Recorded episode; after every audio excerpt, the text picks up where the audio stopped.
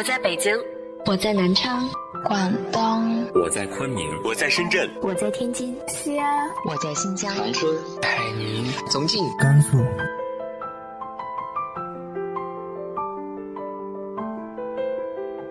这里是 FM 幺八零八四，昨天的你的现在的未来，我是主播背着吉他的蝙蝠女侠。无论你在哪儿，这里都有我的温暖等你。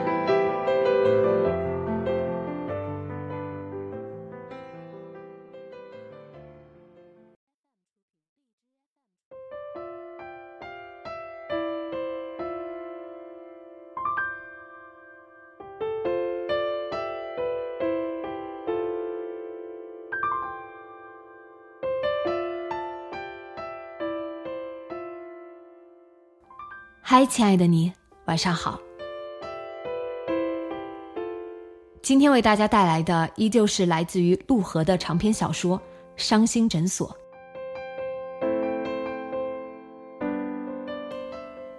雪一直下个不停，雨刷器簌簌作响，不断刮去刚刚飘落的雪花。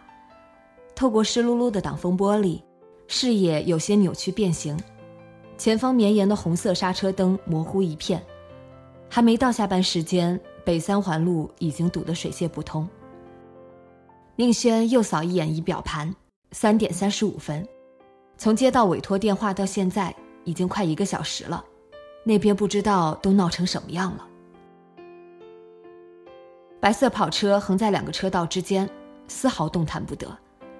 坐在小小的双座车厢里，宁轩不用扭头也能感觉到后车司机两道怒气冲天的目光。下次再怎么赶时间，也不能让孙淼开车了。老是这样野蛮变道，早晚得挨揍吧。前方的信号灯又变红了，孙淼烦躁地拍一下方向盘，按下手刹。啊，好饿！这样下去，天黑之前肯定赶不及回家吃饭。你还有空想吃饭的事，不知道他们吵成什么样了。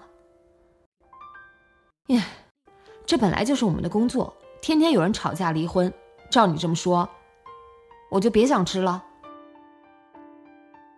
孙淼解开安全带，懒洋洋的动了动肩膀。真没意思啊！这种上门找麻烦、看人吵架的工作，我能辞职吗？手机又响了，快到了吗？电话那头的声音带着毫不掩饰的焦躁，不等宁轩回答，又自顾自说下去。我妈又打电话来了，说要离婚。我太困了，实在没力气劝她。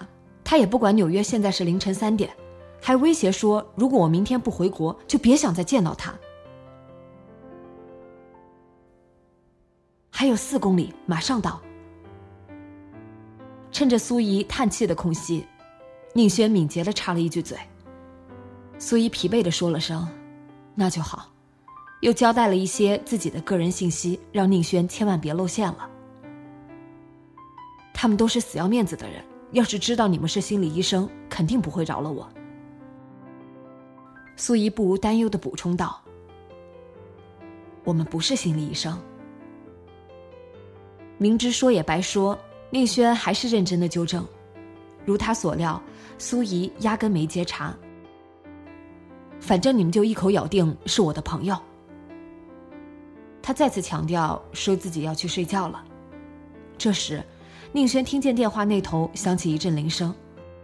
天哪，又来了！我再应付一下，你们快点吧。苏怡叹口气，挂断电话。信号灯终于变绿了，但前车只往前挪动四五米，又亮起刹车灯。右转进辅路，趁现在。宁轩当机立断，干嘛？孙淼问了一句，手里倒是没慢下来，借着前面的一点空当，成功的右转。宁轩又接着指挥他把车开上旁边的人行道。看不出来啊，你不是最守规矩的吗？我们骑车过去。宁轩迅速解开安全带，孙淼转过头时，他已经利落的关掉引擎，拔下车钥匙。凭什么呀？看见宁轩跨上路边被雪覆盖的共享单车，孙淼在后面嚷嚷：“我现在辞职行吗？积雪比预想的更厚，两人骑了半个小时才到达鼓楼大街的那个老小区，双手都快冻僵了。雪下的更大了，还刮起了风，天色几乎完全暗下来了。这么冷的天还有心情出轨，这个老爷子真浪漫呢。爬上楼梯的时候，孙淼一边哈气搓手，一边念叨：“乱说什么，都说是苏一母亲误会了。”宁轩踏上楼道，把食指放在嘴唇上，朝孙淼示意。狭长的楼道里隐约传来砰砰的响声，走近还能听到争吵声。一阵急促的脚步声，接着一扇门猛地拧开，简直不可理喻。一个戴眼镜的男人怒气冲冲地跨出门，一边跺了跺脚，套上皮鞋。宁轩看一眼门牌，果然没错。您好。听到宁轩的声音，苏向旭诧异地转过头，手里抓着一件黑色毛呢大衣，神情略显狼狈。宁轩全当没看见，礼貌地低头致意：“我们是苏怡的。”刚开口，忽听孙淼喊了一声：“快闪！”接着肩膀被猛推了一下，一块厚木板嗖的从门里飞出来，擦过他的耳边，砸中对面邻居的门。哐当当落在地上。宁轩瞥了一眼，像是一个茶托盘，核桃木的，看起来很沉。这种东西也能乱扔？想逃？怎么路过的？给我说清楚了！一个身材高挑的女人站在玄关里，一头浓密的短发乱糟糟的翘着。陈德飞声音清亮，表情生动。整个人透着一股蓬勃轻盈的活力，光看外表，宁轩绝对猜不到他已经五十九岁了。对面的门开了，一个穿灰色针织衫的男人从门里探头出来，大概是被刚才的动静惊到了。他看了看邻居夫妇，又看了看地上的茶托盘，脸上露出隐晦的笑容，却什么也没说，旋即敏捷地关上门。居然也不劝一下。宁轩听苏怡说过，他父母在这里住了几十年，左右邻居都是以前的报社同事，彼此熟人，交往密切。难道吵成这样也是司空见惯？你们是谁？陈德飞大步走过来，目光扫过宁轩，落在孙淼脸上，立刻变得尖锐警觉。即便上了年纪，女人终究是女人，对于过分美貌、充满侵略性的同性，还是身怀警惕。孙淼照例一副散漫无礼的样子，无所顾忌地回望着陈德飞。宁轩慌忙把他挡到身后，简单介绍了他们俩，不过是按照苏怡的要求，我们是他的朋友，认识好多年了。啊，他让你们来劝架。陈德飞语带讥讽，但神情已经明显缓解了。苏向旭则客气地说着：“见笑了，费心了。”把他们俩让进屋里。相比妻子，他显然有常识的多，看得出是一个礼貌周到、顾虑他人的人。宁轩记得苏怡说过，他父亲退休前是报社的副总编，一生谨言慎行。对什么当说，什么不当说，有着政治家般的复杂考量。关门的时候，苏向旭瞥了一眼落在地上的托盘，露出短暂的踌躇。宁轩立刻跨出一步，捡起托盘，若无其事的顺手关门。到底怎么路过的？陈德飞追着苏向旭问，完全无视在沙发上落座的宁轩和孙淼。苏向旭像是没听到，从餐桌上端来茶壶，给两人各倒了一杯热茶。解释一下，从深圳坐火车回北京，居然能路过温州。苏向旭依旧没理会，喝了一口茶，笑着跟宁轩和孙淼寒暄：“雪下的真大呀。”不能吗？孙淼插嘴道，一脸天真。从深圳坐高铁到温州，再从温州坐高铁到北京就可以了呀。陈德飞看都没看他。二十年前有高铁吗？那时候温州连铁路都没有。嗯，孙淼不胜惊诧，宁轩也颇感意外。这么说，所谓出轨是二十年前的事？我还以为是今天。孙淼大失所望，原来都过去二十年了。这跟过去多久有什么关系？陈德飞回了一句，眼睛却盯着苏向旭，骗了我整整二十年。要不是一个老同学发朋友圈提到你去过温州，我到死都不会知道。万恶的朋友圈呐！孙淼说着，吹开从茶杯中升腾的热气。宁轩用胳膊肘撞了他一下，他满不在乎，转头张望客厅。原木风格的客厅，装饰简洁，朴素中透着精致。最引人注目的是整整两面墙的书架，从地板一直到天花板，里外摞了两三层，略显凌乱。一看就是真正喜欢看书的人的书架，而非那种装腔作势的装饰品。你第三天才回到北京，火车上住了一晚，也就是说，你跟他过了一夜。你胡说什么？尽管怒容满面，苏向旭的语气依然相当克制。来者是客，你就不能给苏姨留点面子？你真的在那里过了一夜？陈德飞忽然哽咽了一声，扭过头去抹了抹眼睛。宁轩扶他坐下来，轻声安抚：“到底有没有？”你说实话。过了一会儿，陈德飞抬头问道，语气冷静理智，几乎把宁轩骗过了。没有。苏向旭坚定的说。骗鬼呀！陈德飞一下喊起来，苏向旭失望的叹口气，靠到摇椅里，过了片刻才开口，平静而疲惫。既然不相信，又何必问我？那时候，他刚刚离了婚，没多久又发现得了乳腺癌，所以你就千里迢迢赶去安慰他了。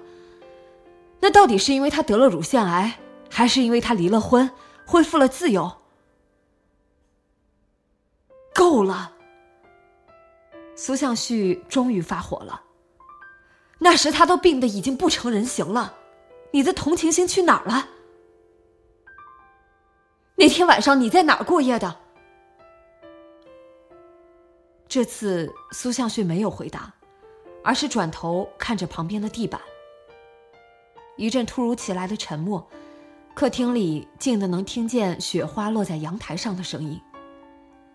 宁轩想说点什么，却找不到话说。连一向最擅长打岔的孙淼也一言不发。时间一点一滴过去，沉默愈发沉重，空气浓稠的似乎只有拿刀才能切开。离婚。许久，陈德飞冷冷的甩出一句。苏向旭依旧没有说话。就按上次说的办，这套房子归我，天通苑那套房子归你。陈德飞语气更加冷静。明天早上九点，带上结婚证去民政局门口。他抬头看着他，目光比语气更加冷淡。现在就收拾东西走吧。宁轩连忙安抚劝解，夫妻俩都没理他。苏向旭起身去卧室收拾东西。陈德飞一言不发的坐在沙发上。我们走吧，宁轩。孙淼忽然冒出一句，他不知什么时候晃到阳台上，此刻正单手托着一盆叶子细长的植物，似乎是兰花。反正他们又不会真离婚，就是闹着玩儿。谁闹着玩了？陈德飞怒道：“一看就知道没离过婚，真离婚哪有这么简单？肯定得把房子卖了，把东西分了，多少存款算清楚，还得签协议，白纸黑字按手印，钱货两清。就你们这样随口一说，打包走人，可不就是闹着玩吗？都这样了，也不差那点钱。关键就看。”差不差那点钱？孙淼嘻嘻一笑，说：“不差钱的都不会离婚。”陈德飞一时语塞，看着孙淼把兰花细长的叶片缠到手指上，“你小心一点，那是他养的翡翠兰。”话虽这么说，陈德飞看起来却漠不关心。“啊，对不起。”孙淼松开手指，瞧着盆里的两株兰花。很贵吗？既然要离婚，你们一人一株吧。说着，伸手就要去拔，拔出来就死了。孙淼一听，立刻缩回手，凑近根部细看，是呢，靠得太近，根须都缠到一块儿了。现在再想连根拔起，已经来不及了。陈德飞扫了他一眼，把脸转向沙发另一侧。孙淼得意一笑，乘胜追击：“哇，是 BNO 呢，我梦寐以求的音箱。”他凑近电视柜旁边的黑色音箱，夸张的惊叹，接着问：“这个要归谁？还是折算成现金，一人一半？”孙淼。宁轩忍不住喝了一声。这时，苏向旭提着一个黑色行李箱从卧室里出来，见宁轩站起来，他抬了抬手，示意他别紧张。即便是身处这样难堪的境地，他依然不忘礼貌的向他们致歉。招待不周，见笑了。宁轩若无其事的寒暄，正想着怎么劝他。陈德飞忽然指着客厅一头的书架发话：“把你那些唱片带走，还有那些书。”苏向旭绷着脸站在那里，像是当众挨了一耳光。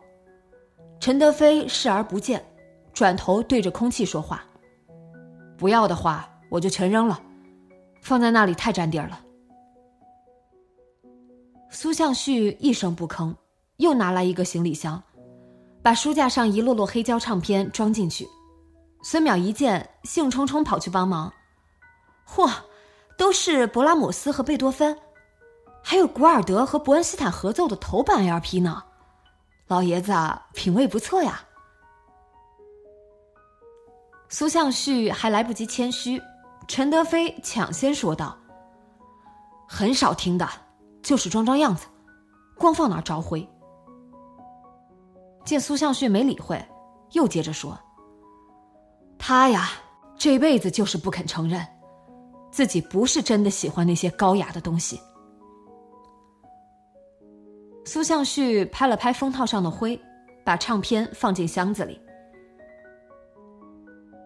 也不知道是谁不让我听，天天霸占着音响放邓丽君。邓丽君怎么了？邓丽君怎么了？你不也喜欢费玉清、蒋大为，还有那谁？反正都是仰着脖子唱歌那种。苏向旭没接茬，放好唱片，开始挑选书架上的书。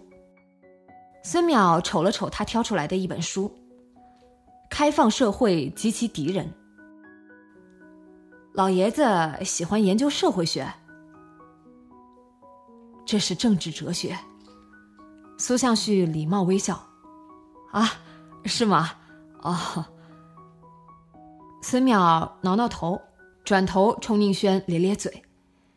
坐在一旁的陈德飞慢条斯理的笑了笑，拿起一个靠垫拍松了。别跟他一般见识啊，他这人就是这样，净喜欢给人挑毛病。你要是把钱麻念成荨麻，他他会搬出现代汉语词典来纠正你。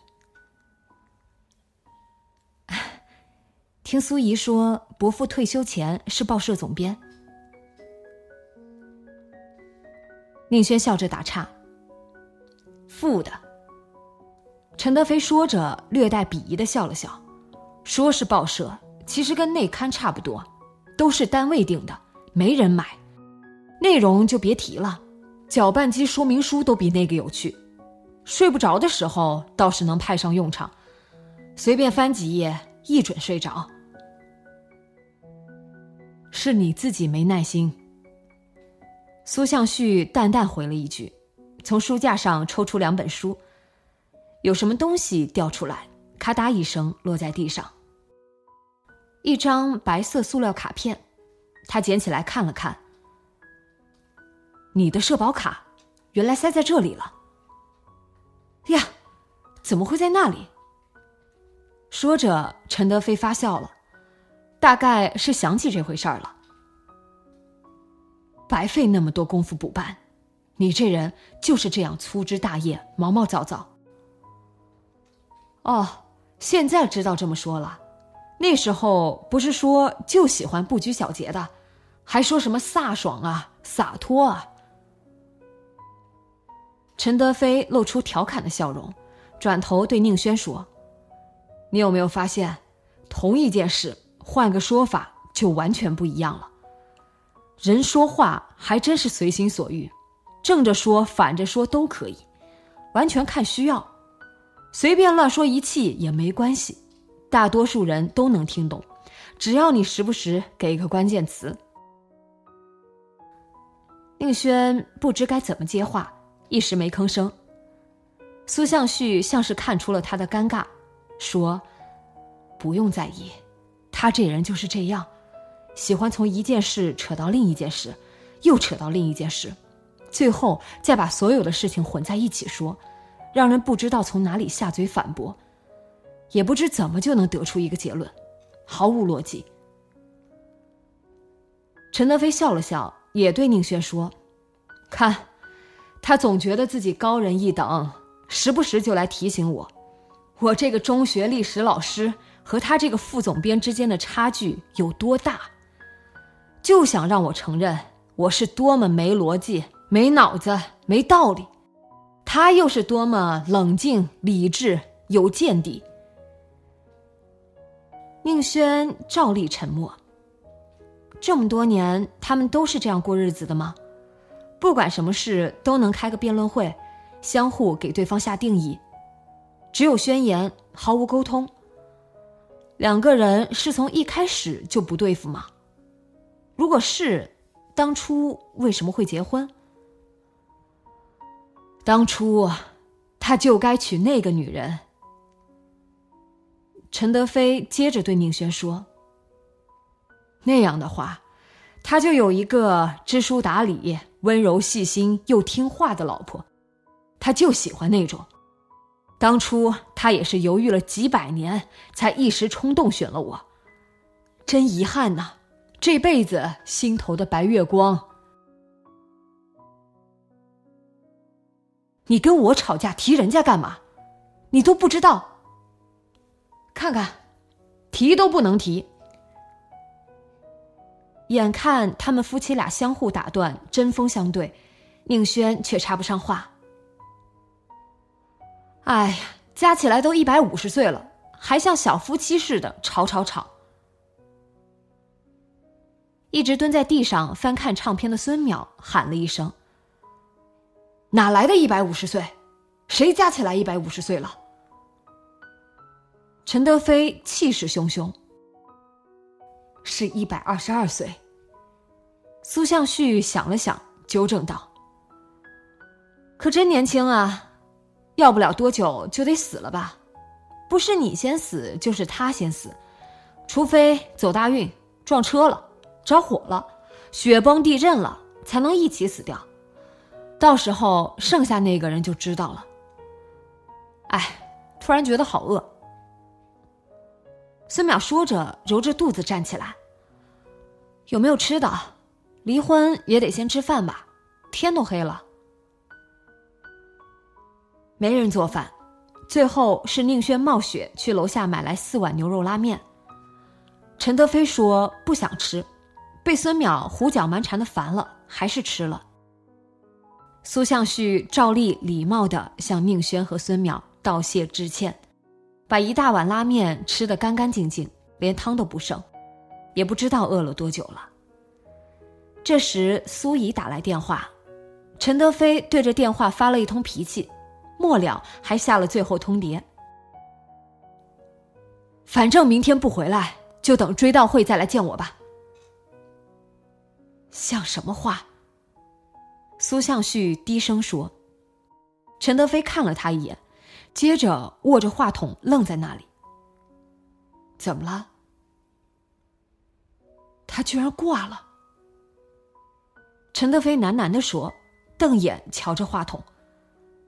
还不是你老威胁他，也难怪他这么多年一直都不回来。你还好意思怪我？要不是你当初看不起她老公，非要她考公务员。他们会去美国，他会离婚，三十三岁还孤零零一个人。他离婚怪我，你是不是非得找我当替罪羊？你就是不肯承认是你的错。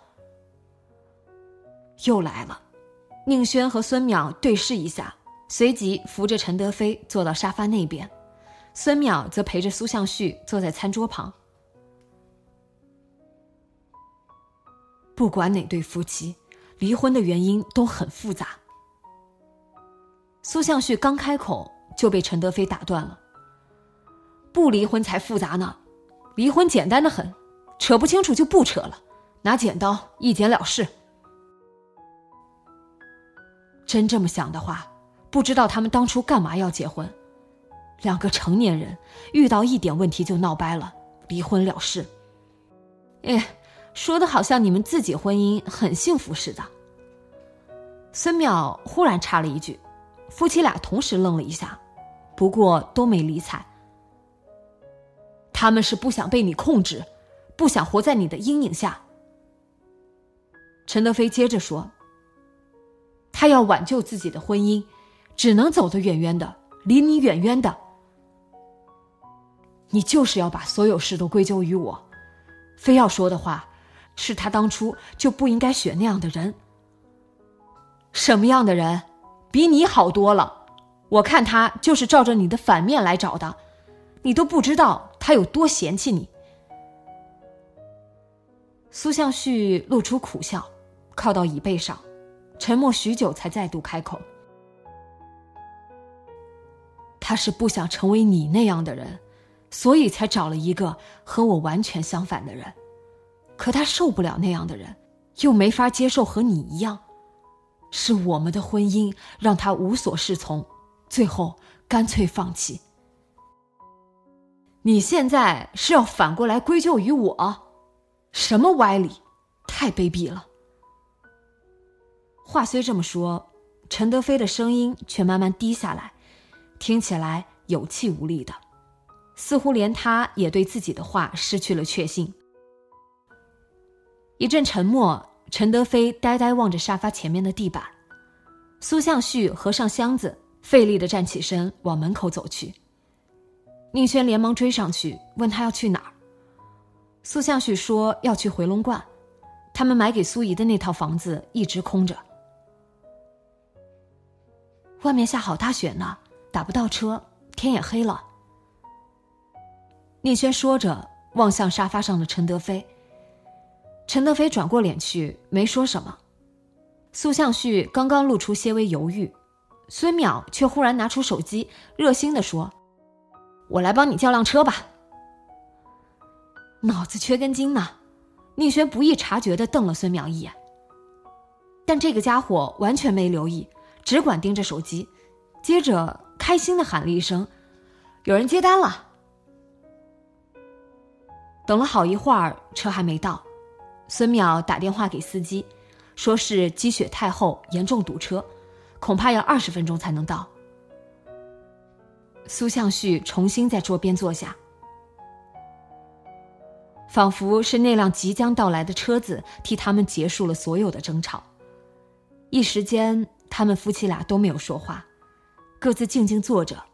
客厅安静下来，静谧的空气中弥漫起某种柔软的沉默。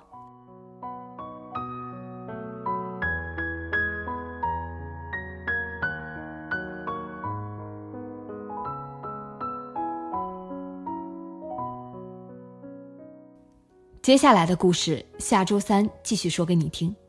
今天的节目就到这里，今晚做个好梦，晚安。